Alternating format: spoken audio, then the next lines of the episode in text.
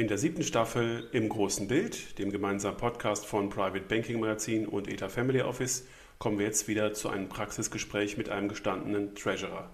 Wir sprechen mit Dr. Steffen Gehring von Südwestmetall. Dort hat er als Geschäftsführer mehrere Hüte auf, aber wir gehen mit ihm in seinen Maschinenraum, der nicht alles darf, aber sehr viel kann. Viel Spaß!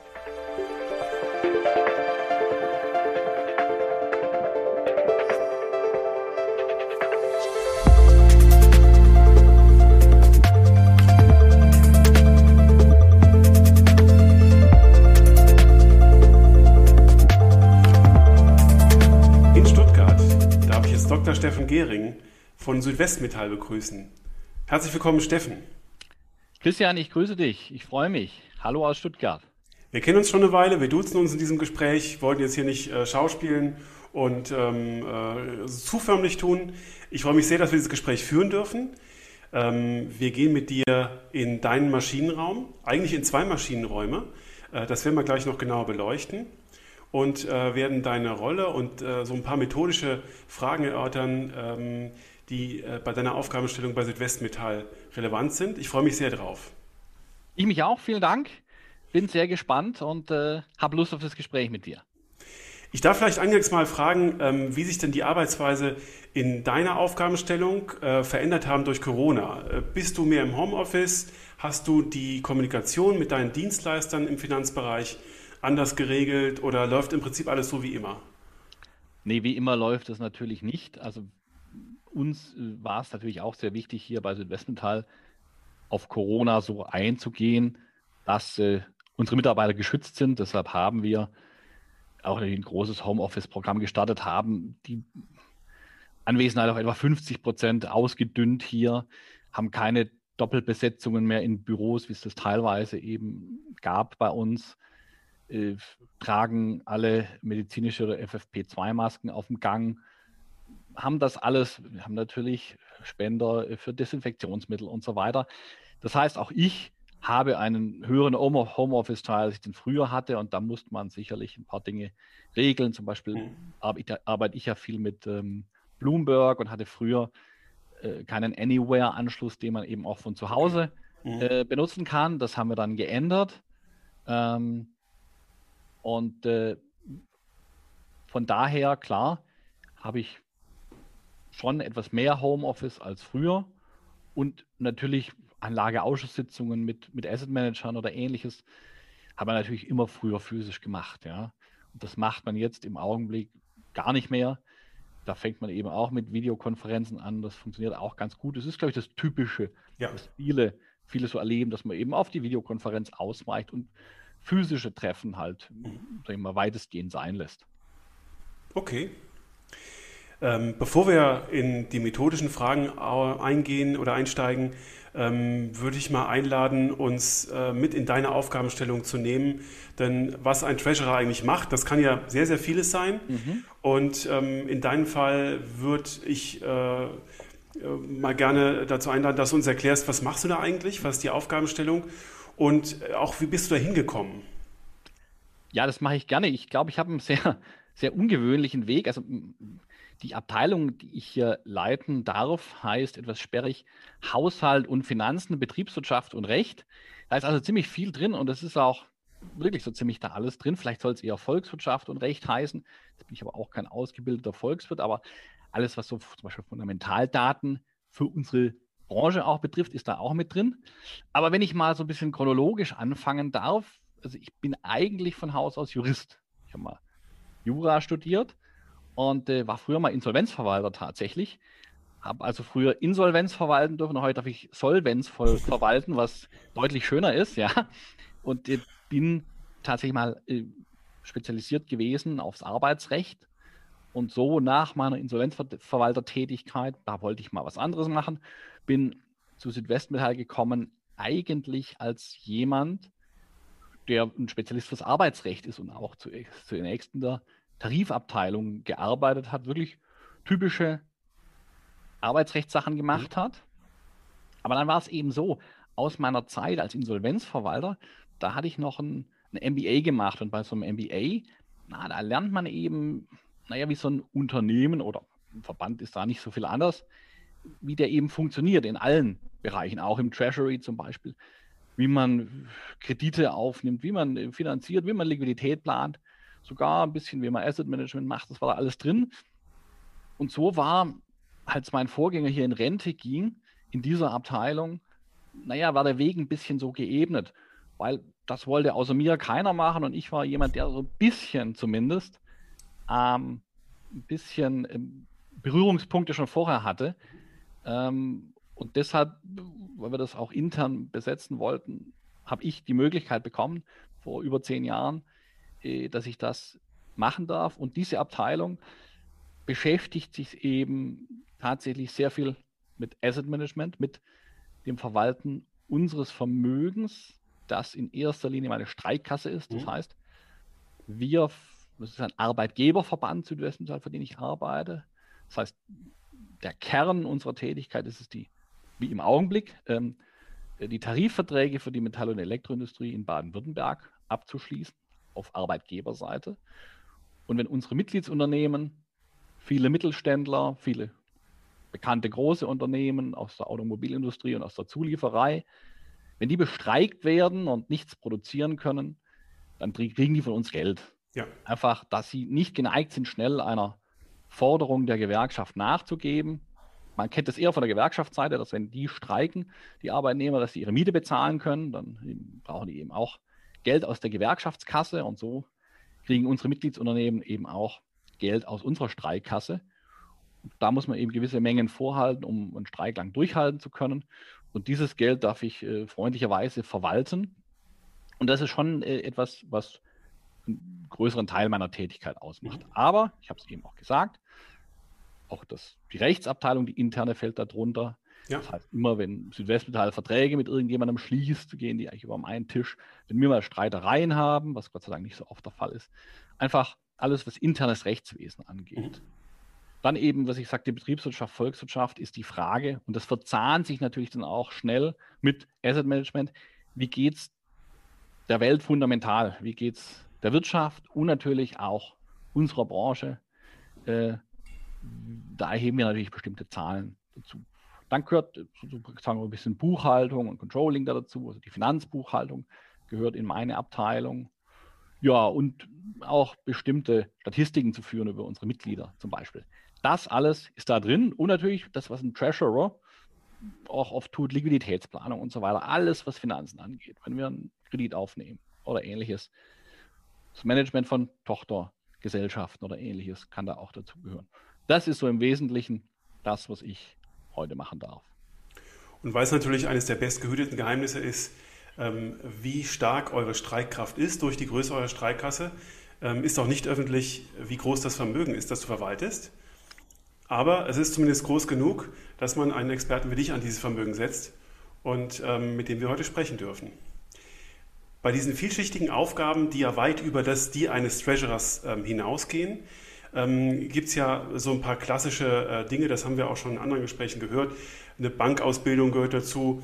Hast du nicht, ähm, äh, man, man hat oder man hat Betriebswirtschaft studiert, man hat so den, den äh, klassischen Weg über einen Vermögensverwalter, einen Asset Manager gemacht und ist dann auf die andere Seite gewechselt. Das, das brauchtest du alles nicht. Hast du denn neben ähm, deinen ähm, äh, Bildungswegen über den ähm, MBA auch ähm, andere, Dienst, andere Bildungsmaßnahmen vorgenommen, die dich dann für deine jetzige Aufgabenstellung ein bisschen äh, filigraner qualifizieren? Ja, ja, das habe ich schon gemacht. Also, wie gesagt, der, der so ein MBA ist, ist sehr breit aufgestellt. Da schaut man überall mal rein.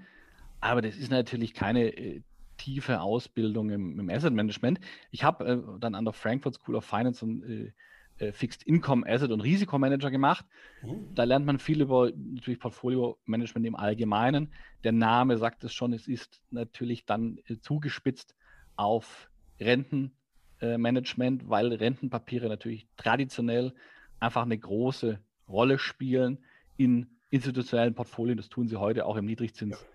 Immer noch. Und man muss natürlich auch fairerweise sagen, dass eine eine Rente von der Konzeption her, von der technischen Konzeption doch auch noch ein bisschen komplexer ist als eine, äh, eine reine Aktie. Ja? äh, fundamental müssen wir uns das alles anschauen, aber wie, wie so eine Rente im Detail funktioniert, das äh, ist gar nicht so banal. Und ja, also das, da war ich natürlich ein absoluter Quereinsteiger.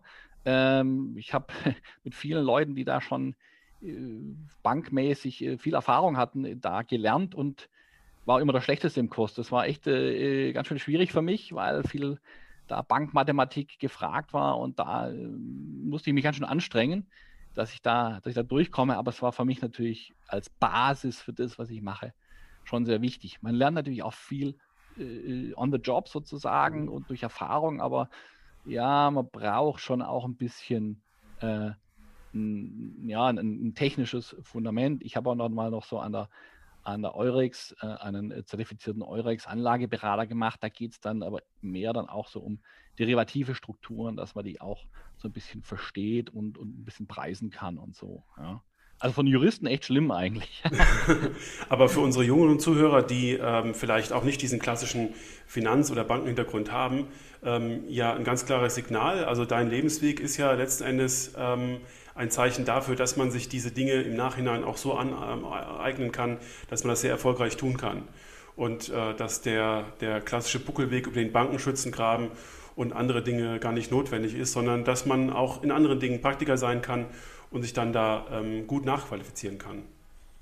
Ja, also in dem Fall ging das schon. Es ist natürlich jetzt in so einem Verband, der viel aus Juristen besteht, ähm, ist man natürlich auch erstmal, hat man die Eintrittskarte erstmal als Jurist in der Regel. Ja. Mhm. Und ähm, es ist auch gut, wenn man mal, das Kerngeschäft äh, des Verbandes, das viel mit Juristerei zu tun hat, versteht.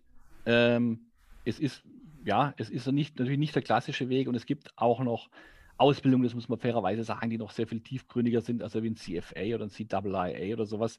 Also das ist dann kann man auch noch machen und auch berufsbegleitend übrigens machen, ist dann nochmal eine Spur mhm. intensiver, glaube ich, ja. Ähm, aber du hast schon recht, also man kann äh, auch, auch quer einsteigen in solche Themen, muss aber auch das Vertrauen natürlich von der Führung und den Gremien kriegen, dass man sich da, da äh, profilieren und reinfuchsen darf. Ja. Ja. Das, da habe ich das Glück gehabt, dafür bin ich auch sehr dankbar. Mhm. Und Judex non-calculat gilt bei Südwestmetall ganz definitiv nicht. Ja, das stimmt, das ist natürlich so ein bisschen ein Klischee äh, und man wird ja auch nicht zum, zum Rechnen erzogen. Ich war jetzt in Mathe nie ganz so schlecht, auch nicht ganz super, aber ja, also so ganz ablehnen sollte man Mathematik nicht, wenn man sich auf dieses Feld begibt. So ein bisschen, so ein bisschen rechnen können, das ist schon ganz gut. Richtig. Apropos Rechnen. Ähm, wenn du einverstanden bist, gehen wir mal auf so ein paar methodische Fragestellungen ein, die ähm, äh, mich deswegen interessieren würden, weil sie ähm, jeder anders handhabt. Und äh, wenn man die Diskussion im Verband äh, der deutschen Treasurer mal verfolgt und sieht, äh, wie die einzelnen Pensionskassen und die einzelnen ähm, Geldtöpfe ihre strategische Asset Allocation bauen und welche ähm, äh, Grundpfeiler sie dafür selbst definieren, da sind das so unterschiedliche Vorgehensweisen, ähm, dass man also da nicht von einem Industriestandard sprechen kann. So machen es alle und alle kommen im Prinzip bei ihrer äh, Zielrichtung aufs Gleiche raus. Nein, das ist vollkommen unterschiedlich und deswegen äh, würde mich mal interessieren, wie du da einsteigst in diese Aufgabenstellung. Wie definiert dein Verband oder wie entwickelt dein Verband und wie entwickelst du die strategische Asset Allocation? Mhm. Ja, das ist wirklich eine gute Frage, denn es gibt da wirklich verschiedene Herangehensweisen.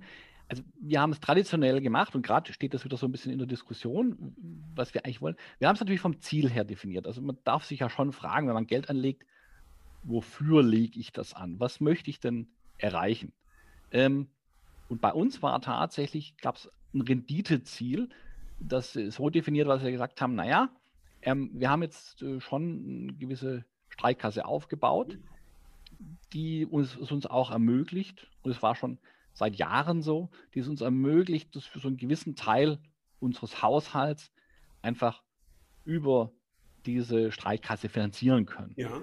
Und dann war es eben so, dass man gesagt hat, naja gut, da können wir jetzt lange Zeit die Mitgliedsbeiträge konstant halten und nicht, müssen, müssen nicht dauernd irgendwie erhöhen. Und eigentlich war immer so die Aufgabe, verdient doch bitte so viel, dass ähm, der Haushalt ausgeglichen ist. Also dass, dass die Lücke zwischen dem, was an Mitgliedsbeiträgen reinkommt und dem, was wir sozusagen für unseren Haushalt brauchen, dass die verdient ist. Na gut, und das war eben schon so eine Zahl, die eine, die eine Performance von 4 bis 5 Prozent verlangt hat. Mhm. Und das ging natürlich vielleicht auch äh, in den letzten zehn Jahren, zumindest am Anfang noch, ja, ähm, dass man mit einer entsprechenden Allokation das verdient hat. Und dann war natürlich die Aufgabe, okay, ich habe eine Zielrendite und dann baue ein Portfolio, das mit möglichst wenig Risiko, jetzt können wir gleich noch darüber reden, wie wir Risiko definieren, das mit möglichst wenig Risiko genau diese Zielrendite ähm, sozusagen im Durchschnitt erfüllt, voraussichtlich. Und natürlich muss man eben dazu ähm, auch noch die Risikoneigung sozusagen des Gremiums abfragen. Äh, zum einen, was sie überhaupt für Assets drin haben wollen, weil manche will man vielleicht einfach nicht. Manche passen zum Beispiel auch gar nicht zu so einem Streikvermögen. Zum Beispiel illiquide Assets, da kommen wir, glaube ich, vielleicht auch nachher noch drauf. Ja, illiquide Assets sind etwas, was eher in einem Streikvermögen selten und untergewichtet oder gar nicht vorhanden ist, mhm. weil das Streikvermögen von seinem Charakter natürlich eher äh, schnell liquidierbar sein soll. Äh, denn so ein Streik also hängt davon ab, wie lang die Laufzeit eines Tarifvertrags ist. Aber man hat den, die Laufzeiten in der Regel ein, zwei Jahre, aber selten länger, vielleicht mal drei Jahre.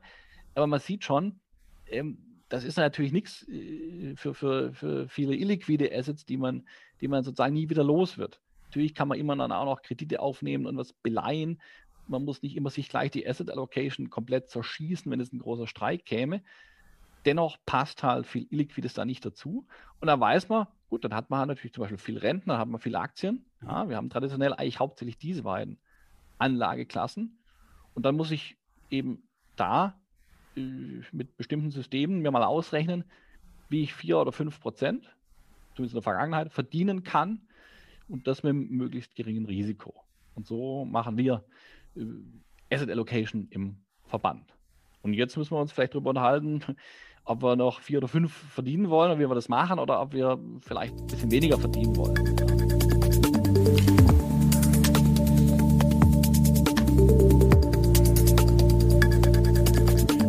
Und diese Betrachtungsweise, äh, die jetzt quasi bei der Rendite anfängt, ähm, äh, muss ja irgendwie beinhalten, dass man äh, sich an diese Renditeerwartung rantastet und bestimmten Anlageformen eine bestimmte Renditeerwartung zuweisen. Mhm. Und genau das sind ja auch Punkte, bei denen sich die verschiedenen, also wenn Unternehmen das transparent machen, wie beispielsweise in unserem Treasurer-Verband, ähm, zu ganz unterschiedlichen Ergebnissen kommen. Mhm. Und ähm, da sind die Methoden sehr unterschiedlich.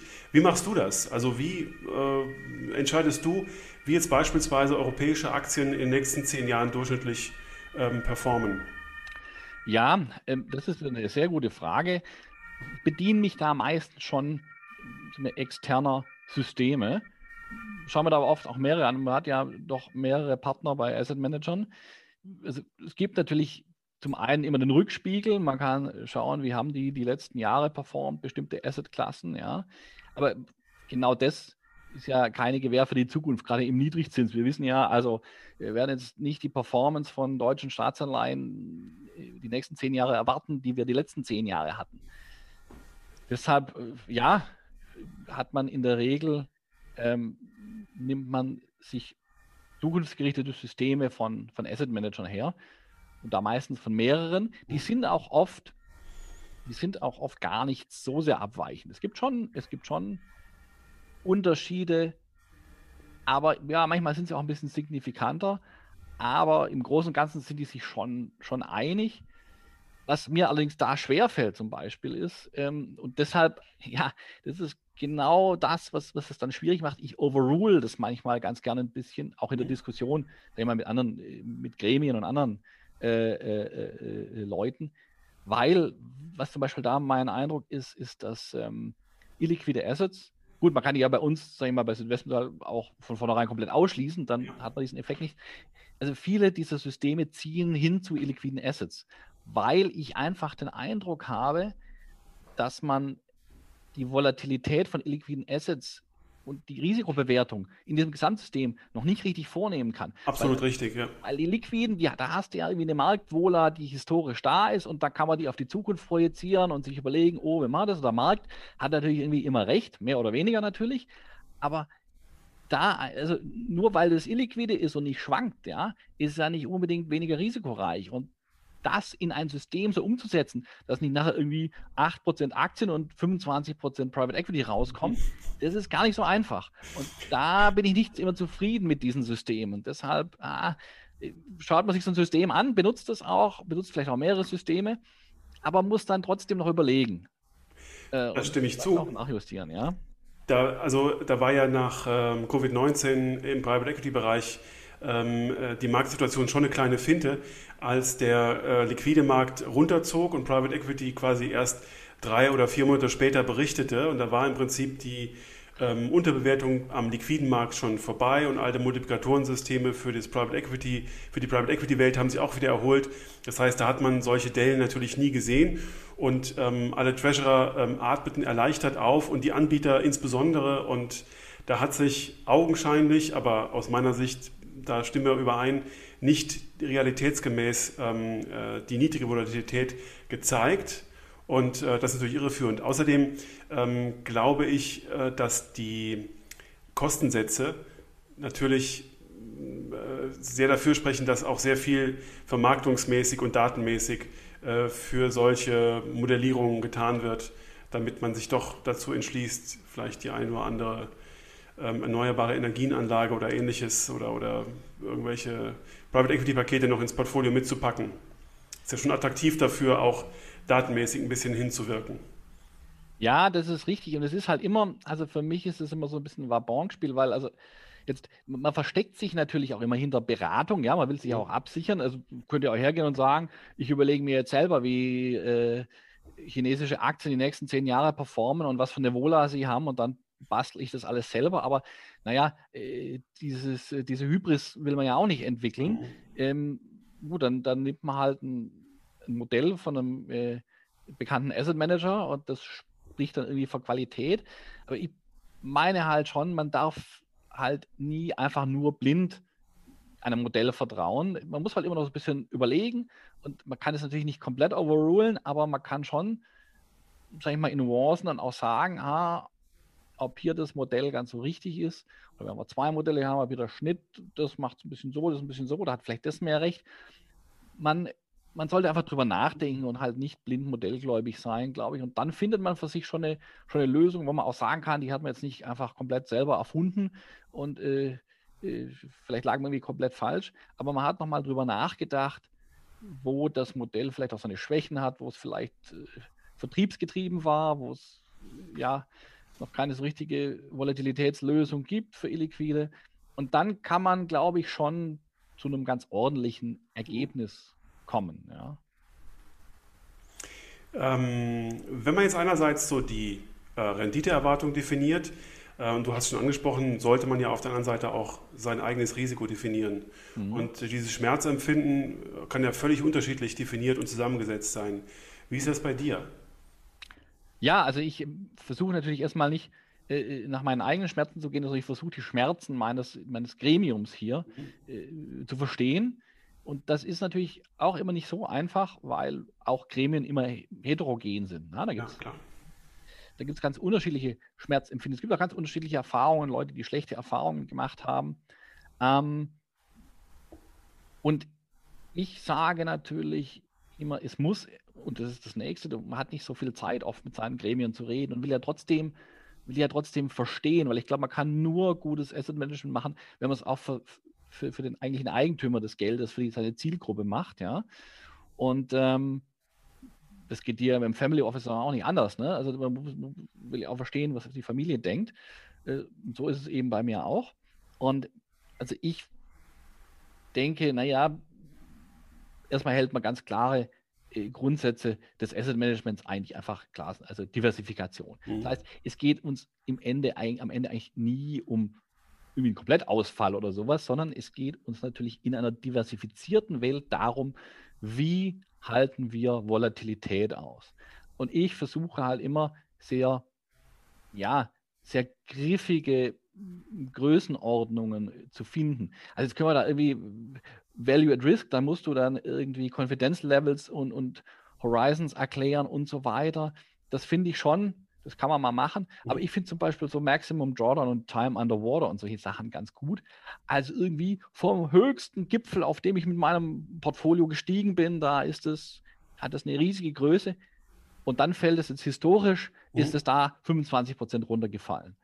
Und sowas finde ich ganz gut. Da kann ich sagen, naja, also schauen Sie mal, wenn wir dieses Portfolio jetzt historisch anschauen, so wie es jetzt ist, da gab es mal eine Phase, da gab es den, den schlimmsten Tag, da haben sie 25, 30, wie viel auch immer Prozent verloren. Und an dem Tag, da müssen wir zusammen das aushalten können. Da darf keiner sagen, uh, ja, also jetzt müssen wir alles verkaufen, ja. Oder also wenn ich 20 Prozent verliere, da muss ich alles verkaufen. Ich bin auch kein, kein Freund von diesen Risikobudgets, weil dann ist man immer, dann ist man immer aus dem Markt und dann muss man wieder mhm. warten und wenn es mhm. dann wieder hochgeht, kann man nicht rein. Also ich würde eher sagen, wenn mir einer sagt, also Herr Gehring, wenn ich 25 Prozent verliere, das halte ich nicht aus. Also natürlich temporär, also die sind ja nicht für immer weg.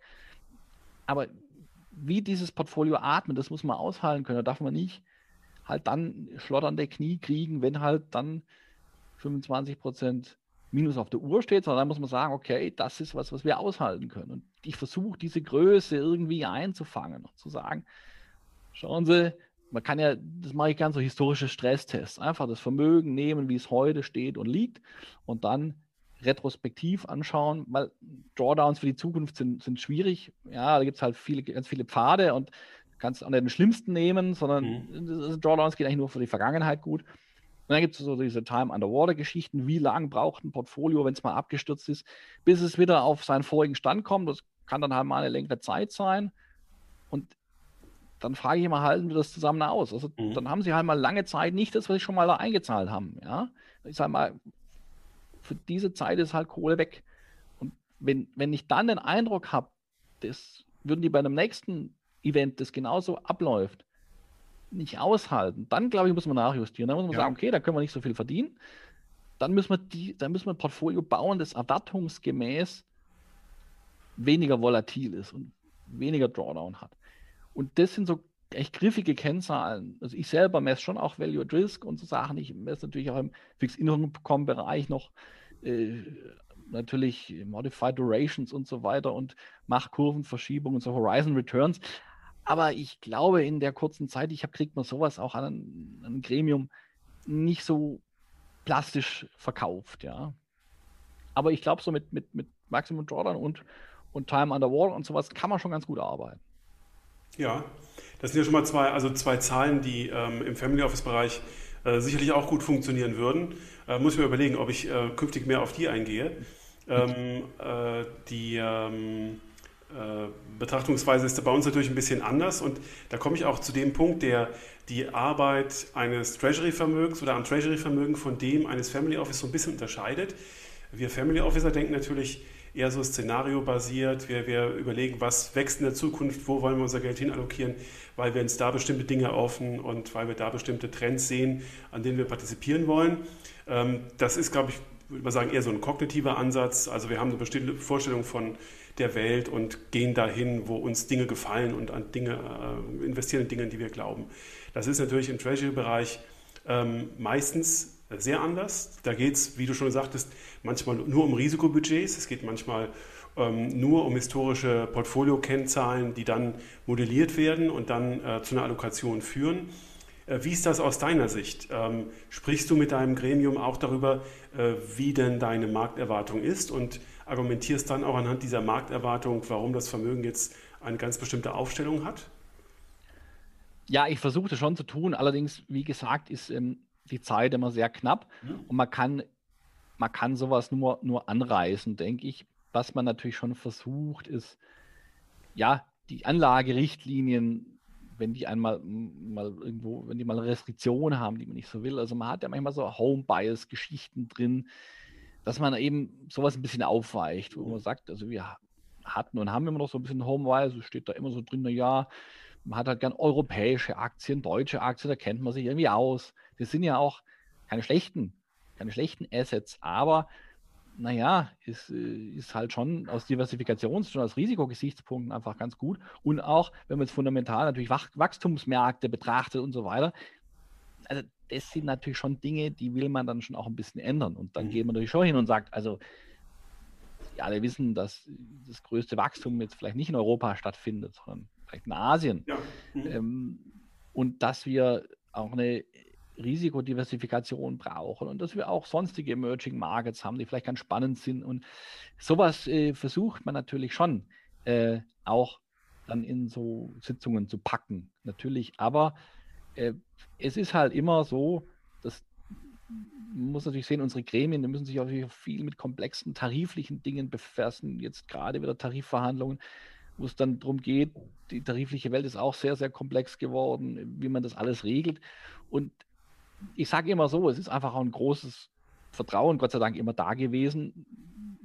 Und die Ergebnisse haben gestimmt. Das heißt, meistens bleibt das ein Anreisen und mein Versuch mitzuteilen, wie ich die Welt sehe. Und man hat auch in der Vergangenheit dann schon auch mir mehr Risiko gestattet, zum Beispiel mhm. was früher Sub-Investment Grade, Non-Investment Grade im, im Rentenbereich gab es nicht. Und da habe ich schon auch gesagt, in diesen Niedrigzinsreihen müssen wir diversifiziertes Credit Risk mehr nehmen. Und da ist man mir Gott sei Dank auch immer, immer gefolgt. Ja, also solche Dinge macht man natürlich schon. Okay. Ist dann ähm, im Rahmen der Diskussion oder vielleicht auch in der internen Überlegung irgendwo mal der Punkt gekommen, und das ist ja gerade so die große Herausforderung, äh, die immer größer werdende Alloka äh, Korrelation zum Aktienmarkt ähm, nochmal zu reduzieren. Also wenn ich auf der Anleihenseite die Risikostufe oder die Risikotreppe immer weiter nach oben gehe, äh, das ist ja ähm, äh, leider im, im letzten Jahr ganz, ganz ausgeprägt gewesen, habe ich eine immer stärkere Korrelation zum Aktienmarkt. Ob das wieder aus dem Markt rausgeht, ich weiß nicht, glaube es eher nicht. Ähm, also habe ich immer so ein abgedämpftes Risi äh, Aktienrisiko. Das, kannst du das in irgendeiner Form rausnehmen aus dem Portfolio oder siehst du es und nimmst es einfach? Also ich war immer, das ist absolut richtig, was du beschreibst. Also ich war ja schon ich habe ja jetzt, seit ich das machen darf, eigentlich nur sinkende Zinsen erlebt. Ich habe ja eigentlich gerade so während und nach der Lehman-Krise angefangen, äh, meinen Job zu machen. Und ja, gut, man hat eigentlich immer gesagt, und es war ja eigentlich auch in den letzten Jahren eigentlich immer falsch, oh ja, nur nie zu langes, nur nie zu lang sein im Rentenmarkt, nur nie zu viel Duration nehmen, weil, oh Gott, die Zinsen sind ja schon so niedrig, die müssen immer mal wieder steigen.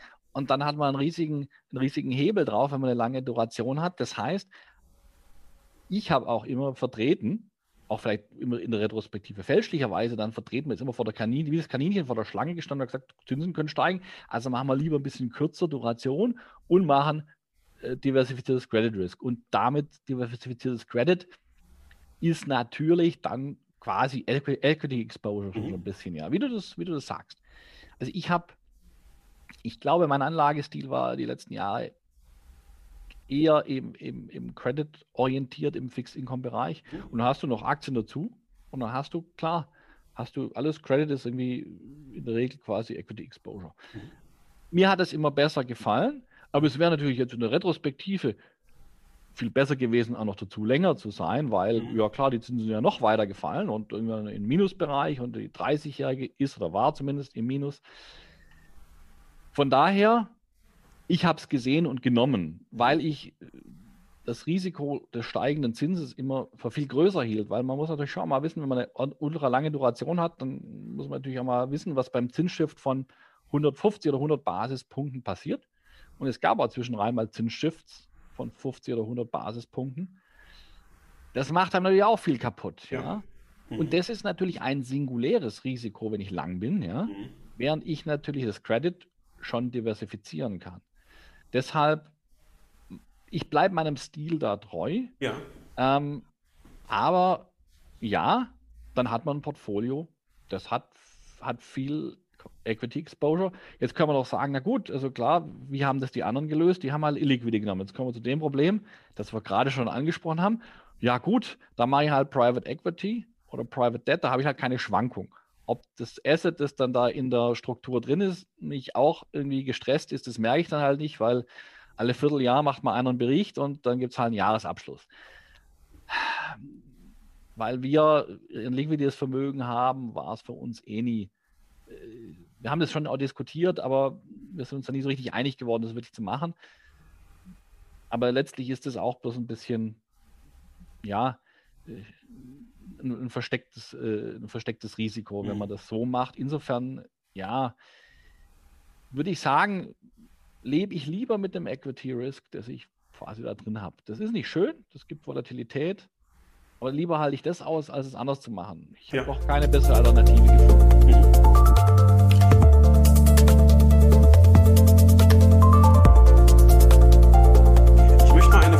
18, die ich noch später gestellt habe, aber wir haben das jetzt schon im Rahmen der Erklärung deiner Methodik auch schon oft auf dein Gremium bezogen.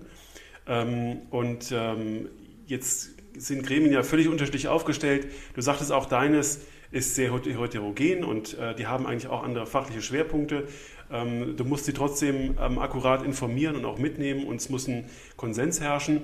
Was ist denn für dich die größte Herausforderung, wenn du sozusagen mit neuen Ideen, beispielsweise mit einer neuen Risikoklasse oder mit einem neuen, einer neuen Anlage, Anleihenausprägung auf dein Gremium zugehst und denen das ähm, ja, irgendwo auch schon ein Stück weit verkaufen musst oder verkaufen möchtest, damit sie mit dir den Weg gehen? Ja, ich glaube, mit das größte Problem ist die Zeit, die ich habe, weil das sind alles, also man muss wirklich sagen, das sind ja schon sehr, sehr erfolgreiche und clevere Leute. Also die verstehen das alle, glaube ich, sehr, sehr gut, was auch am Markt passiert. Mhm. Die arbeiten ja auch alle in, in Unternehmen, also das ist nicht so, äh, da die sind vielleicht, natürlich haben die fachlich einen anderen Schwerpunkt, aber was da so passiert am Markt, das verstehen die schon ganz gut. Ich glaube aber schon, dass es zum einen ja schwierig ist, manchmal komplexe Sachverhalte in dieser kurzen Zeit transparent zu machen. Und ich will eben transparent sein, dass man auch versteht, was ich tue. Und es ist schon so, die Heterogenität kommt auch durch eine andere Prägung. Also jemand, der Vorstand in einer Aktiengesellschaft ist, der hat vielleicht auch einen anderen Blick auf den Aktienmarkt als ein sehr erfolgreicher Familienunternehmer, der halt eine Familien GmbH hat, deren Anteile komplett in Familienhand sind und der vielleicht auch das, was er in diesen Verband eingezahlt hat und was äh, er mit seinem Betriebsvermögen da erwirtschaftet hat, letztendlich auch jetzt ungern am Markt Schwankungen unterworfen sehen will. Ja, das ist natürlich schon, und, und man kann beide Perspektiven auch verstehen. Ja, äh, das ist äh, ja nicht so, dass man jetzt äh, die eine verteufeln müsste, sondern man muss eben dann versuchen, in kurzer Zeit zu erklären, warum es für das Gesamtgebilde sinnvoll ist, dass man eben dieses, dieses oder jenes Risiko geht, dieses oder jenes Produkt eben doch investiert und es auch in, im Rahmen der internen Anlagerichtlinie eben aufgemacht wird. Mhm. Und das ist, das ist die große Herausforderung. Das ist in sehr, sehr kurzer Zeit. Und dann wird natürlich auch noch darüber diskutiert. Mir ist es einige Male schon gelungen, mir ist es auch einige Male nicht gelungen. Mhm. Aber das ist auch nicht so schlimm. Also man darf, glaube ich, auch nicht ähm, da so sehr dranhängen im Sinne von, ich habe eine Idee, ich will die umsetzen. Klar habe ich schon meine Vorstellung, wie ich es jetzt am besten machen würde. Aber man darf ja nie Asset Management gegen sein Gremium machen, sondern man muss einfach akzeptieren, wenn die was anders sehen in der Mehrzahl, dann ist es für mich auch vollkommen okay, denn ich mache es für die. Das muss man natürlich immer, man darf, glaube ich, nicht hingehen und sagen, ich bin schlauer als ihr, ich sage jetzt mal euch, wie man das macht, mhm. sondern man muss sagen, ich würde es so machen, aus den und den Gründen und das bedeutet dies und jenes, geht ihr mit oder nicht? Und wenn sie nicht mitgehen, ist es auch gut. Ja? Und so habe ich es auch immer erlebt und das muss man dann sportlich sehen. Aber ja, das sind die Herausforderungen. Ja. Du hast gerade das böse P-Wort schon gesagt, Produkt. Mhm. Ähm, da sind wir bei den zahlreichen Anrufen, die du pro Woche oder pro Tag ähm, bekommst von ähm, Anbietern und ähm, Asset Managern, die sich gerne bei dir bewerben möchten.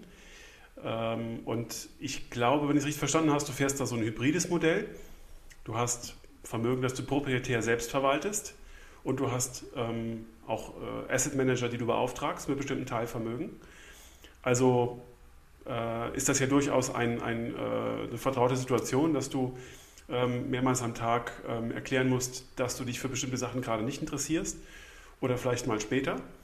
Ähm, wenn du solche Asset Manager auswählst, und ich nehme an, jetzt werden viele den Bleistift spitzen und mitschreiben, was sind für dich die wichtigsten Kriterien, oder was sind für dich auch so No-Gos und, und Fehler, die, die passieren äh, im Gespräch mit dir, die dein Vertrauen wirklich zerrütten?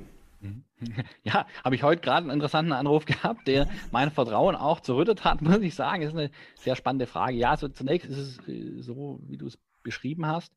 Ich darf auch einen bestimmten Fixed-Income-Teil hier selbst verwalten, was ich auch ganz gut finde, was wir auch traditionell, auch mein Vorgänger hatte schon gemacht. Und darf natürlich keine Hybris entwickeln, muss das mit sehr vielen, ja, internen Kontrollmechanismen und äh, technischen Dingen auch äh, untermauern. Aber es ist natürlich schon so, wenn man selber tatsächlich ein Portfolio verwaltet, selber Bonds kauft und verkauft, glaube ich schon, hat man noch mal ein bisschen anderen Blick auf den Markt und kann erstmal vielleicht ein bisschen mehr auf Augenhöhe. Jetzt will ich Leuten, die das nicht machen, nicht die Augenhöhe absprechen, aber naja, man macht halt den Job auch irgendwie selber. Und dann kann man mit Leuten, die eine solche Dienstleistung anbieten, vielleicht schon auch nochmal anders reden. Also das war immer unser Ansatz, dass wir sagen, naja, den, den lassen wir so eine Ausbildung, so eine Portfolio-Manager-Ausbildung machen, wenn es sowas gibt, dass, dass er das auch selber kann, ja, und dass der auch mit diesen Leuten reden kann.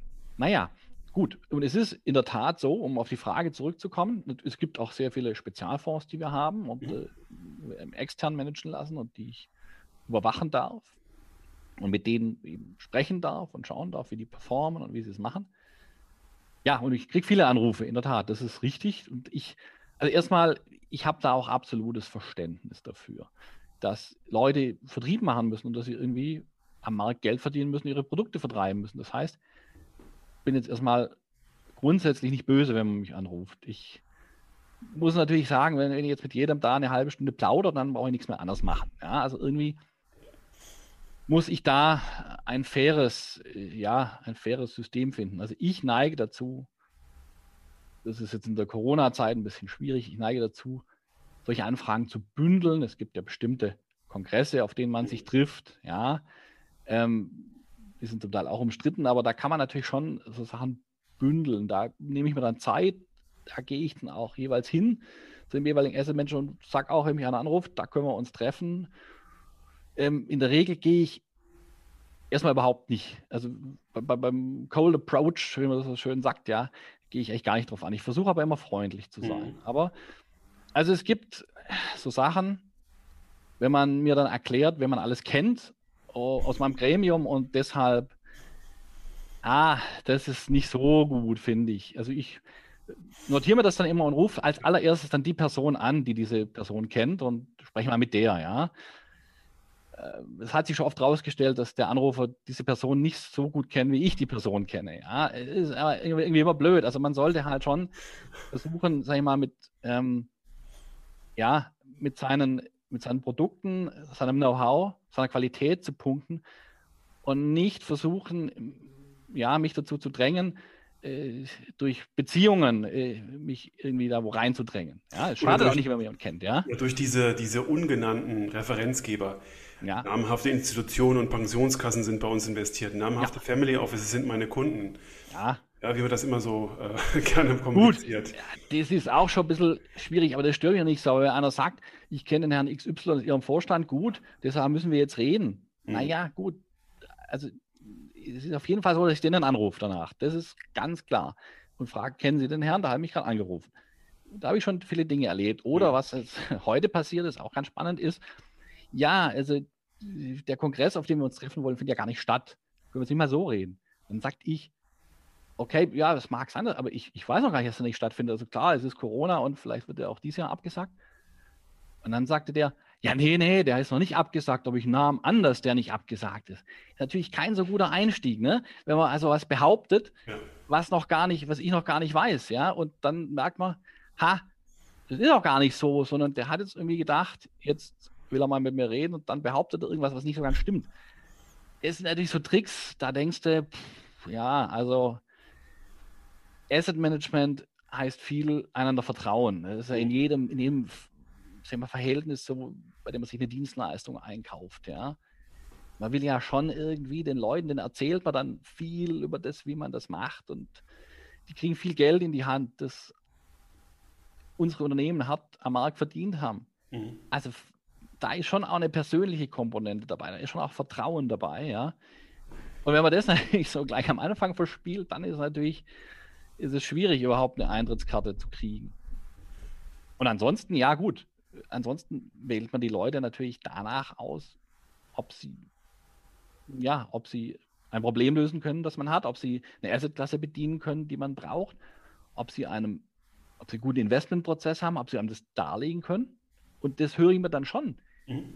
Höre ich mir schon an. Wie gesagt, meistens irgendwie gebündelt bei irgendwelchen Kongressen oder auch mal am Telefon, wenn es irgendwie zeitlich reinpasst und ich gerade in dem Bereich was brauche. Aber die allermeisten, ich sage zu keinem, wir reden nie, aber ich versuche irgendwie halt einen Modus zu finden, der es mir ermöglicht, ja, äh, äh, nicht ganz so viel Zeit damit zu verlieren. Mhm. Ja, das muss ich auch ehrlich sagen.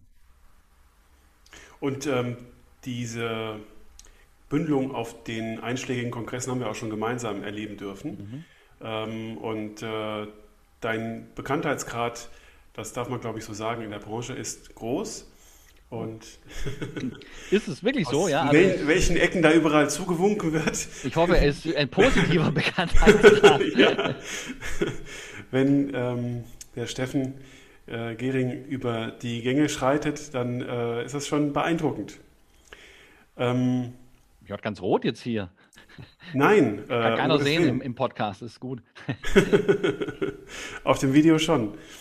Ähm, ich äh, wollte jetzt nochmal auf ein ernstes Thema zurückkommen, das wirklich zu den größten Herausforderungen gehört, nämlich ähm, wir ähm, haben gerade mit äh, dem über das Thema Risikoquote oder Risikobudget gesprochen. Ähm, äh, wir wissen, dass wir in einer Dauerniedrigzinsphase sind. Ähm, wir haben gerade schon verschiedene Wege besprochen, wie man der entkommt. Gibt es über das, was wir bislang genannt haben, noch andere ähm, Gedankenanstöße äh, oder Ideen, die du schon umgesetzt hast oder die du gerade prüfst, um ähm, das Gesamtvermögen in, in, gewisser Weise breiter zu streuen? Also das, das Risiko, das du schon beschrieben hast, das Aktienrisiko auf breitere Schultern, Schultern zu, zu verteilen oder andere Risiken hinzuzunehmen? Ja gut, also wir haben schon, obwohl mir bewusst ist, dass das äh, ein äh, liquides Vermögen sein soll, haben wir tatsächlich schon die ganze Geschichte diskutiert. Illiquide Assets, Private Equity, Private Debt, Infrastructure Debt. Wir haben auch schon mal Immobilien diskutiert, ja, wobei wir Immobilien schon auch irgendwie abdecken, indem wir äh, viele eigengenutzte Immobilien gebaut haben im Laufe der Zeit ohne das jetzt so wirklich vielleicht auch risikotechnisch in die Asset Allocation mit einzubeziehen. Gut, die wird man ja auch, sind halt dann sehr illiquide und äh, als Streikkasse kann man das dann irgendwie auch nicht mehr bezeichnen. Ähm, aber ja, es ist halt immer doch äh, am Ende bei der Diskussion eigentlich rausgekommen, dass die Mehrzahl des Gremiums halt sagt, nee, wir wollen diesen liquiden Charakter erhalten und dann ist man halt schon in den Assetklassen Aktien und Renten drin. Jetzt haben die auch viele Nuancen. Also ich habe zum Beispiel natürlich auch Wandelanleihen gemacht. Das ist zum Beispiel so, wenn man natürlich eine entsprechende Delta-Steuerung macht, kann man natürlich da auch noch mehr quasi Equity Exposure haben. Und man muss ja auch sagen, Niedrigzins, Sachwertinflation und so weiter, wir haben ja auch ein, ein Hinziehen immer äh, zu, zu, Equity gehabt, weil das Geld halt bisher nicht anders äh, äh untergekommen ist, ja. Mhm. Und darauf bin ich schon mal ein bisschen eingegangen. Jetzt können wir lang drüber philosophieren, ob das auf ewig der richtige Weg ist und was mit dem ganzen vielen Geld passiert, das durch Zentralbanken und so weiter da ist. Aber ja, ich habe ja vorhin schon gesagt, Fixed Income ist in den Nuancen eine komplexe Sache und da gibt es viele Produkte, die nicht Plain Vanilla Anleihen sind. Wandelanleihen, Hybrids, ja. Das sind schon alles Dinge, die es früher nicht gab.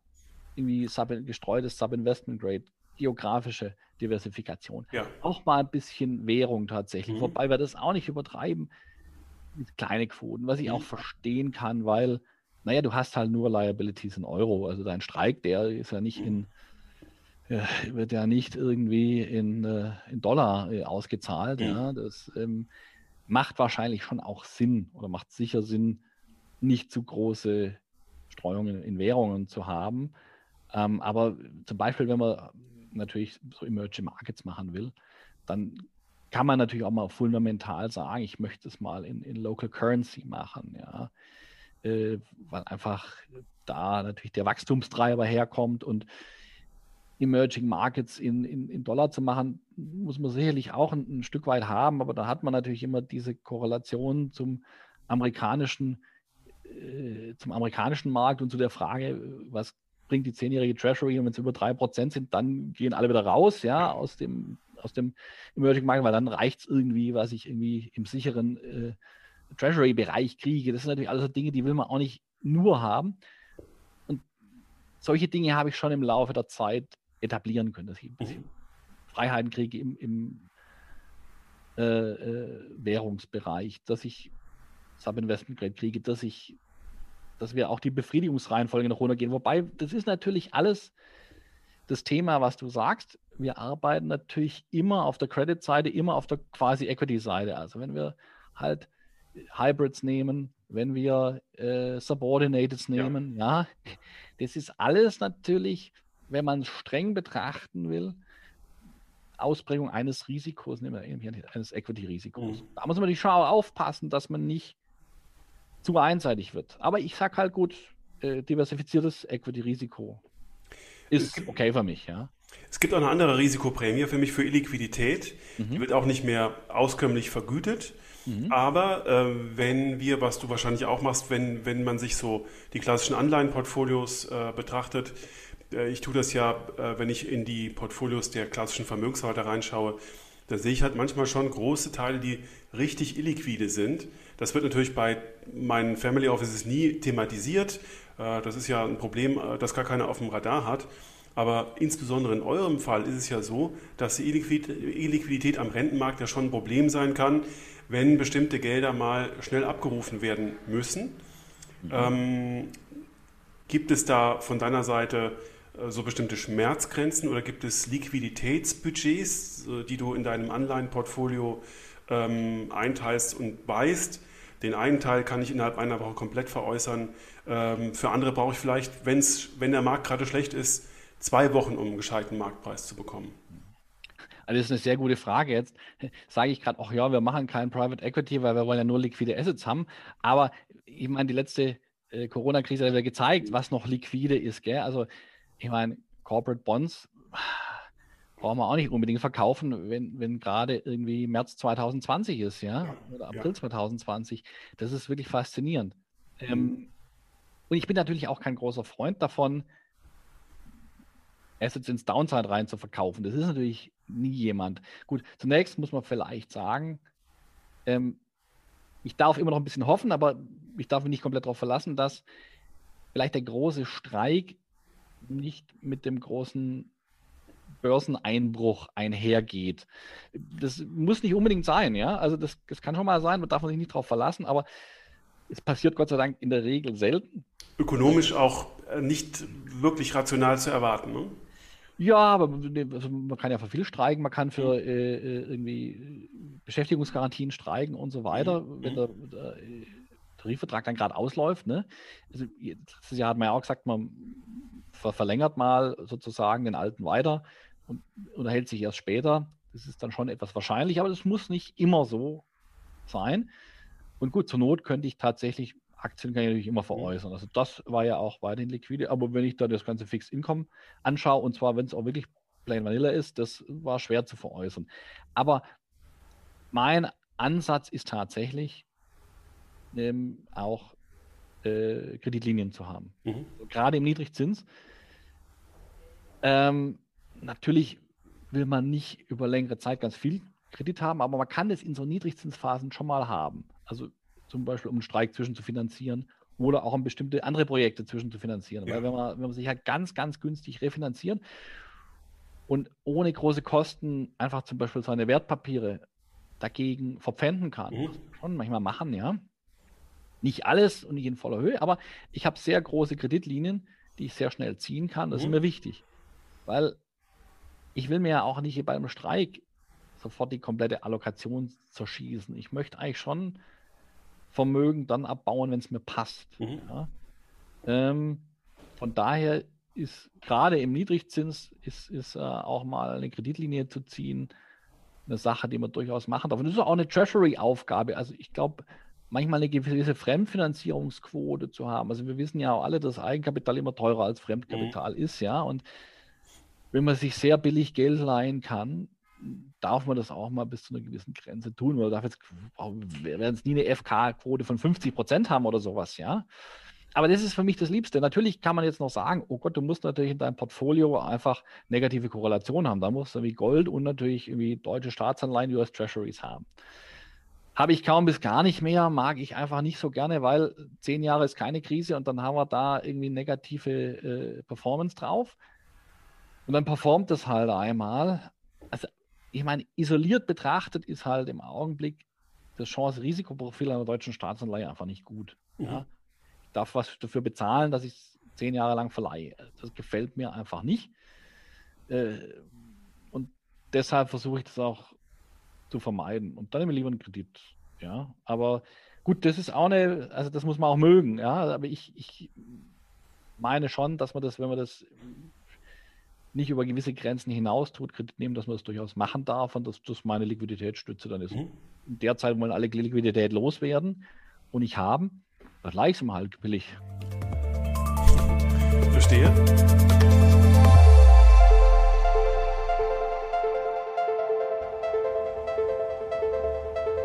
Wir haben über das Thema Sachwerte schon gesprochen. Es macht jetzt im Kontext der Streikkasse wenig Sinn, wird auch nicht gerne im Gremium gesehen, ähm, haben wir gelernt. Ähm, da kann ich mir vorstellen, dass ähm, eine Beimischung von komplexeren Portfoliostrukturen oder diesen dekorrelierten Portfolios ähm, wie beispielsweise Hedgefonds oder ähnliches auch nicht wirklich ähm, äh, leicht zu vermitteln ist und vielleicht auch gar keinen Eingang findet in die Asset Allocation. Das ist in der Tat schwierig. Also Sachwerte, hast du zu Recht gesagt, also Aktien sind ja auch Sachwerte, die sind schon in Ordnung, aber so, sonstige Sachwerte, Immobilien passt eher eben nicht so rein. Ja, Hedgefonds, komplexere Produkte, also ist auch schwierig, ist A, schwierig zu vermitteln, ist auch übrigens schwierig zu messen. Ich selber bin auch kein großer Fan davon. Ich möchte gern, wir messen, glaube ich, im ganz ordentlichen Maß unsere äh, Sensitivität in einer Art virtuellen Master KVG selber. Wir werden alle wir werden alle Portfolios eingespielt. Ich kann alles hier aggregieren und mir ein Bild über die Reagibilität des Portfolios machen.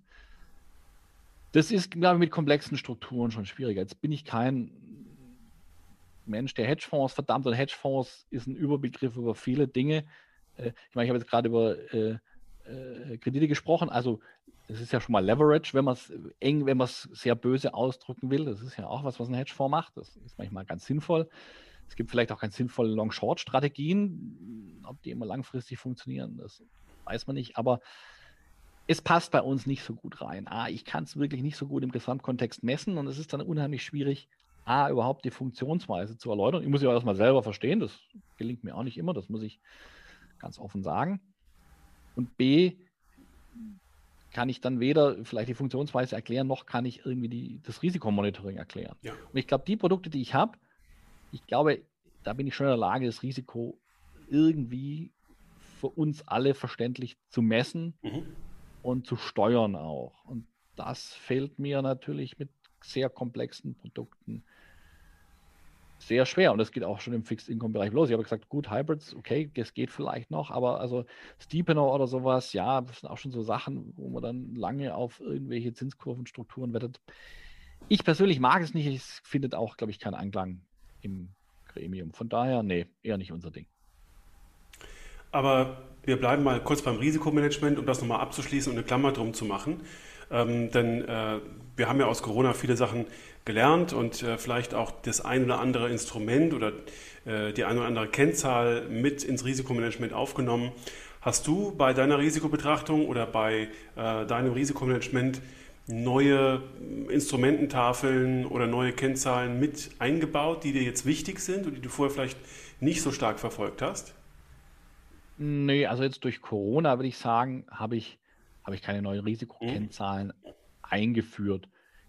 Es ist interessant zu sehen, was die Risikokennzahlen so machen, wenn es natürlich mal eine richtige äh, äh, Krise gibt, ja. ja. Also, ähm, und ich würde auch nicht sagen, dass man nicht dazulernen kann. Also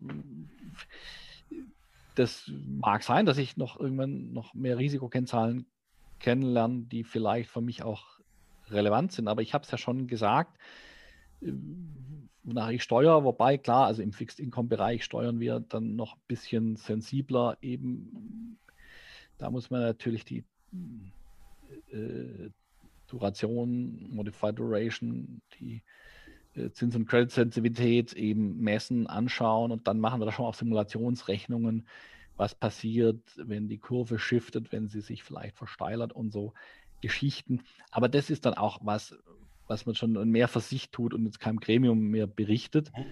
Ähm, man muss natürlich auch versuchen, das relativ, ja, ein Stück weit einfach und, und, und, und vermittelbar zu halten. Klar, Value at Risks schauen wir uns auch über verschiedene Confidence Levels äh, an und was wir halt auch gern machen, äh, aber das machen wir eben nach wie vor, sind halt so äh, historische Stresstests. Also einfach ja. sagen, oh, wenn dieses Portfolio jetzt so durch die Lehman-Krise fährt oder was weiß ich was, da war Fukushima und so weiter, Credit Crunch. Ähm, man erinnert sich ja gerne an vergangene Stressszenarien, das hat jeder im Kopf und sagt mal, wenn das Portfolio unverändert da so durchfährt und oftmals weiß man ja auch nicht vorher, also dieses irgendwie rein sichern, weil ich jetzt irgendwie die nächste Krise kommen sehe, ist ja auch so ein Ding, das in der Regel nicht gelingt und das sollte mhm. auch gar nicht so ein Anspruch sein, sondern man soll es eben so aufstellen, dass alle das vertragen können, was dann passiert, wenn es eben, wenn man sagt, naja, also wenn das in die Lehman-Krise fährt, dann hat es halt irgendwie 25 Prozent mal verloren für eine bestimmte mhm. Zeit oder so. Und das müssen alle tragen. Aber das würde ich sagen, mache ich nach wie vor. Und ich habe, klar, also ich, ich, was ich mir überlegt habe, ist, ob ich noch bessere Liquiditätskennzahlen mir tatsächlich anschaue. Also mhm. ob ich, ob es mir gelingt, meinen Assets, insbesondere meinen Renten, eine Liquiditätskennzahl mitzugeben. Da gibt es bestimmte Möglichkeiten auf, auf, auf, Bloomberg zu sagen, die sind so und so liquide, weil ich habe, das ist das, was ich wirklich mitgenommen habe. Also so illiquide wie große Teile meines, nicht meines, sondern des Vermögens von Investmental war, das hätte ich nicht erwartet. Ich hätte es bei weitem, also ich habe schon in der Lehman-Krise damals, das habe ich schon mitverfolgt, dass zum Beispiel äh, Wandelanleihen absolut unhandelbar waren. Okay, das ist vielleicht noch ein spezielles Produkt, aber auch wirklich, dass ich viele ganz normale Plain Vanilla Rentenpapiere nicht handeln konnte. Und wenn ich da vielleicht mir eine Möglichkeit überlege zu sagen, naja, das möchte ich vielleicht irgendwie messen und vielleicht auch irgendwie zukünftig besser steuern können. Das ist das eine. Und wir können jetzt natürlich, aber das hat auch nichts mit, mit Corona zu tun, wir können natürlich über ESG und so reden, wie wir das jetzt zukünftig irgendwie berücksichtigen. Das ist natürlich mhm. gerade das super Thema und dem muss man sich auch irgendwie und sollte man sich wahrscheinlich auch nähern. Absolut. Ja. Aber mit Corona hat es jetzt auch eigentlich nichts zu tun, mhm. finde ich. Mhm. Aber bei, dem, äh, bei der Messung äh, der Liquidität, es gibt ja diese Liquiditätsscores auf Bloomberg und mhm. äh, wenn ich äh, Anleihenportfolios äh, betrachte und durchmesse, habe ich immer ein Kuchendiagramm mhm. ähm, mit verschiedenen äh, Liquiditätsbereichen im Anleihenportfolio. Und es ist ganz sinnvoll, den Portfolio-Manager, den, also bei mir sind es die klassischen Privatbanken, die Vermögensverwalter, die diskretionären, mal äh, mit der Liquidität ihres eigenen Anleihenportfolios zu konfrontieren. Meistens haben sie das nicht auf dem Radar. Und ähm, es erschreckt mich manchmal auch ein bisschen, wie wenig Sensitivität und Sensibilität dafür herrscht, dass dieses angeblich liquide Portfolio eigentlich gar nicht innerhalb einer Woche liquidierbar sein kann. Insbesondere dann, wenn es knallt. Aber ähm, das ist nur mal ein kurzer ähm, äh, Aspekt aus meiner Risikoküche. Ähm, und was ja, glaube ich, gut ist bei dem, was du beschrieben hast, es sind doch die klassischen Risikokennzahlen und für die haben wir auch eine Evidenz, dass sie in neuen Krisen dann auch schon ähm, funktionieren und dass sie eine Prognosefähigkeit haben, auch für nächste Krisen. Wir wissen nicht, wie die aussehen, wir wissen nicht, was passiert, aber wir haben ein Gefühl dafür, wie unsere alten Risikomessgeräte dann äh, funktionieren und wir uns im Prinzip darauf einstellen können, dass das Vermögen dann doch so robust ist, wie wir uns das eigentlich erhoffen. Absolut. Ähm, ich ähm, möchte jetzt mal zu einem kleinen boulevardesken Teil übergehen. Wir haben schon über die ähm, Dienstleister gesprochen mhm. und ähm, über alle Anbieter, die sich da bewerben, äh, für dich arbeiten zu dürfen. Ähm, was würdest du dir künftig von diesen Anbietern wünschen? Also gibt es irgendwas, was du vielleicht in deinem Spektrum ähm, noch vermisst oder was äh, die an Informationen besser oder präziser oder äh, ungefilterter liefern könnten. Ähm, ich bin sicher, es hören jetzt viele interessiert zu und sagen, naja, vielleicht lernen wir da auch was dabei und äh, diese Lernfähigkeit gilt ja für, für alle Anbieter irgendwo. Gibt's da, gibt, wenn du ein Wunschkonzert frei hast, was, was wäre da alles zu spielen? Ja, Wunschkonzerte sind natürlich immer gut. Ähm, nein, also man muss natürlich schon auch sagen, es gibt auch ich habe auch sehr, sehr viele sehr professionelle Anbieter da draußen kennenlernen dürfen und darf auch mit vielen gut, lange und vertrauensvoll zusammenarbeiten. Ja, also man darf auch nicht hier auf, man darf über viel Geld entscheiden, das einem nicht selber gehört. Man darf da nicht auf dem Thron sitzen. Wir haben immer äh, auch äh, darauf hingearbeitet, lange äh, und vertrauensvolle Zusammenarbeiten zu begründen mit Asset Managern. Und das haben wir auch durchgehalten. Also wir waren nie Freunde von Windhundrennen oder ähnlichem. Also der schlechteste von drei Leuten, die das Gleiche abdecken, der geht halt nach einem Jahr oder sowas. Das halte ich für absolut kontraproduktiv und das äh, ist äh, weder fürs Portfolio gut noch für die Zusammenarbeit. Das vorweggeschickt einfach. Ja, also ich bin schon immer demütig, wenn ich meinen Job mache und äh, lach über keinen, der mich anruft, weil er Vertrieb machen will. Das, er muss seinen Job machen. Ja, was ist wichtig? Also, wo ich schon Defizite immer wieder erlebe, ist halt Reporting. Ja, in, also transparent machen, was man eigentlich tut. Ähm, Reporting, also wir haben Bloomberg-Einspielungen, die nicht gut funktionieren. Wir haben aber auch einfach KVG-Reportings, Reporting vom Asset Manager, die nicht gut funktionieren, die Fehler drin sind, ja. Und, und das enttäuscht mich immer wieder, dass, ich sage mal, in so einer compliance-orientierten Welt, dass da einfach und, und dass die Leute auch einfach ihre eigenen Reportings dann nicht erklären können oder da gibt es einfach Dinge, die merkwürdig sind. Wobei auch da darf man natürlich, ja, man darf nicht zu streng sein, weil wer selber mal Folien gemacht hat und mir präsentiert hat, mhm der hat sich auch über 800 Sachen Gedanken gemacht und die 801. ist die, die man gefragt wurde. Da hat man dann irgendwie äh, ja eine Unschlüssigkeit drin. Also es ist natürlich auch immer menschlich. Ich will da nicht jetzt zu, äh, zu krass äh, kritisieren, weil einfach Fehler auch passieren. Man muss eine gewisse Fehlertoleranz auch mitbringen, auch wenn Leute viel Geld verwalten. Aber ja, das ist das, was verbesserungswürdig ist im Schnitt das Reporting und auch wie, wie Leute, glaube ich, auf, auf eine Anlageausschusssitzung zum Beispiel vorbereitet sind. Mhm. Also ich habe es natürlich schon erlebt, dass echt große Asset Manager, ah, die kennen halt ihre, also die, die kennen das eigene Portfolio nicht. Also weder, weder die, ja. die, die, die Präsentation dazu. Es sind natürlich, glaube ich, auch viele, ich weiß nicht, ob es immer noch so ist, aber ich habe ja viele so Folklore-Sitzungen früher erlebt. Ah ja, man redet halt so ein bisschen über Trump, die Welt und ja, ja. Genau. China wird immer wichtiger, so, ja. Also dieser fundamentale Teil, der ist auch, mhm. auch wichtig und der hat auch seine Berechtigung. Aber ich versuche immer natürlich so eine, so eine Sitzung, so eine Struktur zu geben, dass man sagt, was habe ich wann gemacht, warum habe ich es gemacht und wie kann ich das hier an diesen Folien ablesen? Wann habe ich meine Duration verkürzt? Wann habe ich Aktien, die Aktienquote erhöht? Wann bin ich rein aus dem Markt? Wann bin ich raus aus dem Markt? Wann habe ich Banken untergewichtet? Und warum habe ich es gemacht? Und was hat mich da so getrieben? Und was hat es gebracht? Attributionsanalysen richtig vorbereiten, richtig mhm. interpretieren können, richtig vortragen. Ja? Und natürlich interne Konsistenz. Ich habe schon große Asset Manager, also große Häuser erlebt, da hat sich der Betreuer und der, ähm, der Spezialist, die haben sich darüber gestritten, ob die Op Optionen, die sie benutzen, äh, europäischer oder, oder, oder amerikanischer Natur sind. Also die haben sich dann fünf Minuten vor uns gestritten. Also, das ist natürlich auch schwierig, ja. ja. Äh, du, man muss natürlich schon irgendwie vorbereitet sein und da habe ich dann natürlich auch, auch, auch andere Leute, auch mein Chef und so dabei. Es fällt ja nachher auf mich zurück, nach dem mhm. Motto, ey, was sind das für Typen da? Ja, die, äh, ja. Die sollen zeigen, dass sie äh, gut, unsere, gut mit unserem Vermögen umgehen. Und die wissen ja selber nicht, was für, eine, für, für, für ein Typ von äh, Derivat die da jetzt drin haben. Mhm. Das ist natürlich echt tödlich. Das passiert jetzt aber auch, es war natürlich ein Extrembeispiel, ja, also es passiert selten, aber es ist schon passiert. Also, wenn man sich echt, wenn man sich echt vor Augen hält, dass die Möglichkeit, sich zu präsentieren, eine Anlageausschusssitzung eigentlich ist, ja, zu sagen, hey, guck mal, ich bin sorgsam mit dem fremden Vermögen umgegangen. Das würde ich mir wünschen, dass ja. die Leute echt ein bisschen Zeit nehmen. Ich glaube, viele radern das halt so runter und denken ein bisschen, bisschen über die Welt philosophiert, das reicht und das reicht nicht. Ich habe den Begriff Folklore-Sitzung gerade notiert. Der ist hm. perfekt und beschreibt ähm, auch Situationen, die ich auch gut kenne. Ja, also ähm, äh, oft lässt sich bei diesen äh, Besprechungen äh, nur schwer mit Zahlen das Gremium überfordern. Äh, die schaden da an vielen Stellen gar nicht. Ähm, sehr guter Aspekt. Ähm, Ich äh, würde zum Abschluss mal auf ein Thema kommen, das dann doch wieder nach vorne blickt und so diesen kognitiven Aspekt für Gesamtvermögen beschreibt.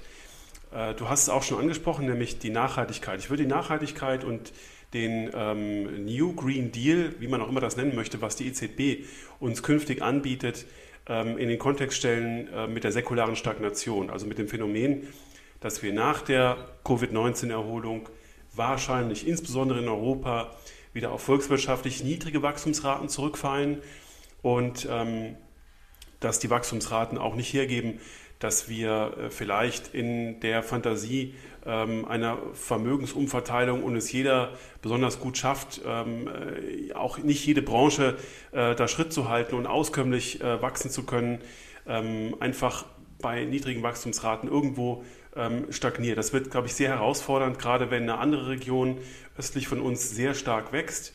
Und ähm, wir haben ja letzten Endes gleichzeitig die Aufgabe mit Blick und insbesondere auch die Branche, die du vertrittst und die dein Verband vertritt, ähm, gerade die Industrie umzubauen. Einerseits nicht nur vielleicht nachhaltiger zu investieren, in deinem Fall, aus deiner Perspektive, sondern auch nachhaltigere Produkte zu erfinden und zu entwickeln und dann auch kostengünstig zu bauen.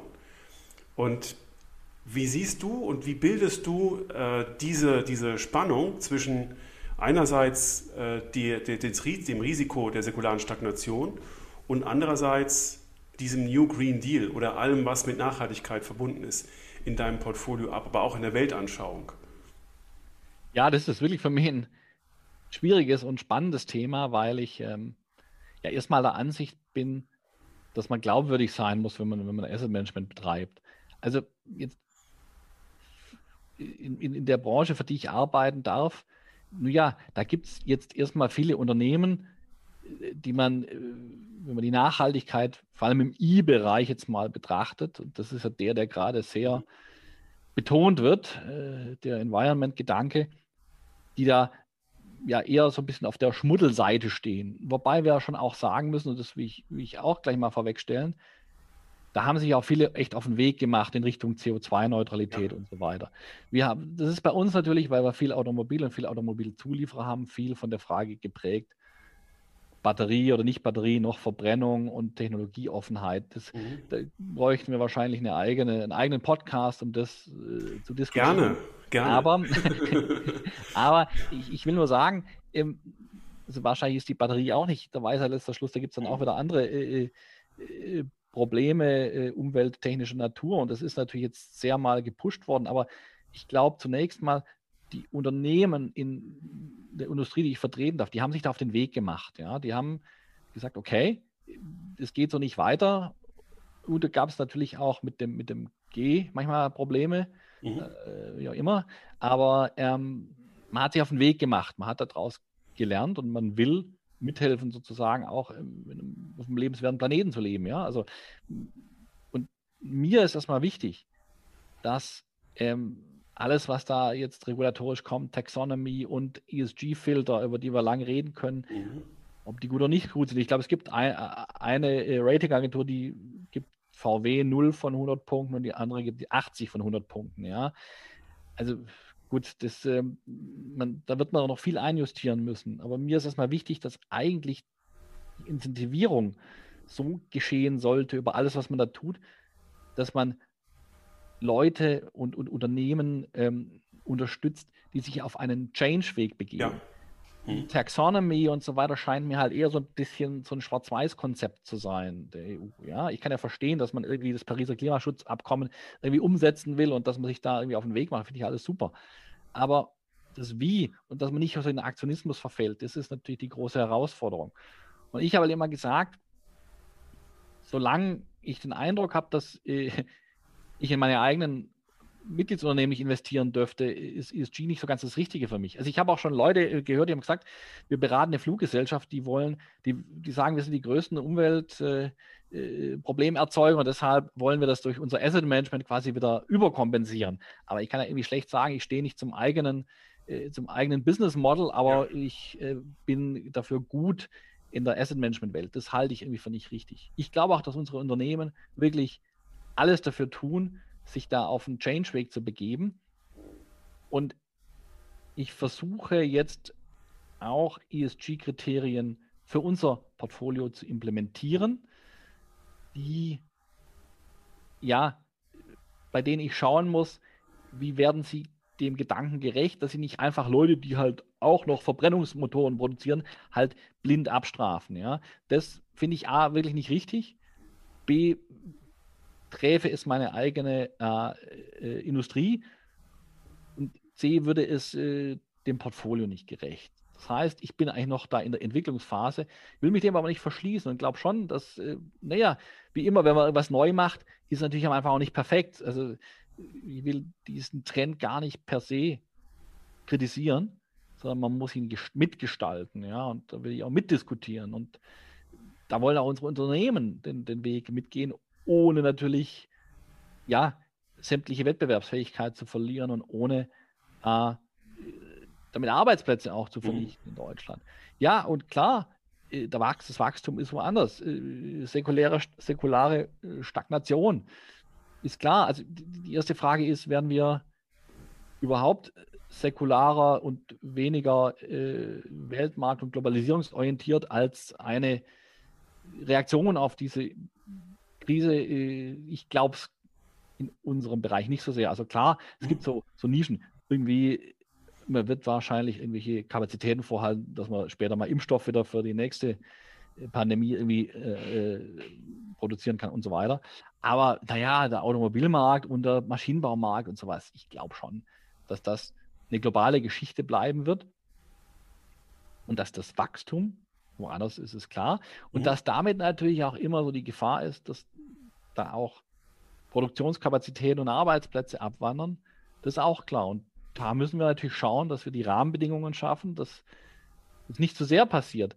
Weil es ist natürlich immer auch wichtig, das ist ja die Stärke auch unserer Industrie und auch, glaube ich, Deutschlands immer gewesen, dass wir nicht bloß irgendwie wild vor uns hin entwickeln, wo wir gut drin sind, sondern dass wir es auch mitproduzieren hier. Ja. Weil der Weg von der Produktion, ähm, äh, von, von der Entwicklung zur Produktion, der darf einfach nicht kurz sein. Das muss alles an einem Ort stattfinden, dass es gut funktioniert. Mhm. Ja. Da müssen wir schon dran arbeiten, aber da, ja, kann ich wahrscheinlich auch wenig tun, außer natürlich bei dem, was das ganze ESG ja will, die Umlenkung der Finanzströme, meine Stimme so erheben, dass ich sage, hey, incentiviert die Unternehmen, die einen Change-Prozess machen, die heute vielleicht noch mehr CO2 ausstoßen, aber morgen weniger, ja. dass die sich gut refinanzieren können. Weil die, die heute schlecht sind, mit negativen Refinanzierungskonditionen abzustrafen, heißt, dass sie vielleicht nie den Weg werden gehen können. Entweder gehen sie da Kahoot oder sie bleiben halt äh, CO2-Bilanz technisch schlecht. Und das kann nicht der Sinn einer Taxonomie oder was auch immer von der Regulierung sein. Genau, geht ja gegen das eigentliche Ziel. Genau. Ja. Ähm, und ich glaube, bei der, bei der Entwicklung individueller ESG-Kriterien für ein ähm, Anlagevermögen äh, gibt es äh, gerade so in dem Treasury-Kontext, über den wir reden, aber auch bei den Family Office noch ganz, ganz unterschiedliche Stadien. Und das ist genauso wie bei Unternehmen, die sich selbst auch ihrerseits entwickeln müssen und wollen. Das ist, glaube ich, etwas, was sich mit der Zeit immer weiter schärft. Und da bin ich selber gespannt, wie sich diese ganzen unterschiedlichen Ergebnisse dieser Research-Häuser, ich denke, man kann so, so drei rauskristallisieren, äh, ist ja mittlerweile ein Oligopol äh, ganz schnell geworden auch, ähm, dass da diesen Markt beforscht, äh, dass diese Kriterien sich angleichen und vielleicht auch die ähm, Kriterien auf der Investorenseite ein bisschen enger zusammenrücken. Da bin ich selbst gespannt, aber das werden wir sicherlich mal äh, bei Gelegenheit tiefer beleuchten. Gerne, ja. Ich habe eine letzte Frage, nachdem du ähm, deine eigene Branche jetzt ähm, mal hin und wieder erwähnt hast und ich bei einem äh, Bankhaus gesehen habe, das in deiner Stadt in Stuttgart beheimatet ist das früher mal äh, sehr stark in der regionalen Industrie investiert war, auch über die Vermögensverwaltung, das aber jetzt ein bisschen geändert hat. Inwieweit darfst du denn eigentlich Automobilaktien oder Anleihen von Automobilherstellern investieren? Gibt es da eine Beschränkung? Also wir haben uns da, es, es gibt im Prinzip keine gesetzliche Beschränkung, es sei denn, wir wären irgendwie im Insiderhandelbereich. Mhm. Ähm, aber ich glaube, man darf sich da auch nicht zu wichtig nehmen. Ich äh, erfahre jetzt auch nicht von den großen Automobilherstellern hier äh, die Strategie vorher oder sowas, ja. Also äh, Äh, das heißt, dass ich da irgendwie äh, einen Wissensvorsprung hätte, das kann man negieren. Und wir haben aber immer gesagt, wir machen Asset Management aus der Sicht eines Asset Managers. Das mhm. heißt, wir werden Automobilwerte oder sonstige Werte aus unserer Branche nicht übergewichten, weil wir äh, unsere eigene Branche bevorzugen wollen. Wir werden es aber auch nicht untergewichten, sondern wir werden einen absolut neutralen Marktblick auf diese Branche haben, ähm, so wie es jeder andere Asset Manager auch tun würde. Und im Augenblick muss man natürlich sagen, ist, ist man vielleicht gar nicht in der Situation, dass man unbedingt Automobilmärkte übergewichtet. Und das mhm. tue ich jetzt zum Beispiel auch nicht. Nicht, weil ich meiner Branche nicht wünsche, dass sie noch stärker, wieder stärker, wie auch immer wird, sondern weil es vielleicht einfach jetzt nicht die Situation ist. Aber ähm, man darf natürlich nicht, glaube ich, irgendwie das vermischen, sondern man mhm. muss Asset Management nach Asset Management Kriterien machen. Sonst begibt man sich auf ein gefährliches ja. äh, Terrain. Aber wie gesagt, äh, mir sagt jetzt auch keiner irgendwie vorher Bescheid, wenn irgendwie äh, da äh, News im Markt sein könnten oder sowas. Also ich erfahre das über die, die Medien, wie alle anderen auch, aber das ist auch ganz gut so. Ja? Sonst wäre es vielleicht wirklich kritisch. Siehst du, und das ist auch ein schönes Schlusswort, dass wir doch alle gemeinsam agnostisch ähm, sehen, was in der Welt passiert, uns alle gleichzeitig erfahren und am Ende des Tages alle wieder gleich sind. Ähm, lieber Steffen, ganz, ganz herzlichen Dank äh, für diese Einblicke, äh, für diese spannende Diskussion und für diese spannenden Ausführungen, für die Transparenz. Ähm, das war ja wirklich auch ein äh, Spaziergang in deinem tiefen Maschinenraum und das hat großen Spaß gemacht. Ja, vielen Dank, lieber Christian. Mir hat es auch Spaß gemacht. Das, äh, die Zeit verging wie im Flug und äh, es war sehr spannend, mit dir da äh, zu sprechen. Also ganz von meiner Seite der Dank. Lass uns das bald wieder machen und ähm, alles Gute, bleib gesund und äh, viel Erfolg. Ja, danke. Ebenso auch für dich alles Gute und hoffentlich bis ganz bald mal wieder persönlich. Das würde ja. mich freuen.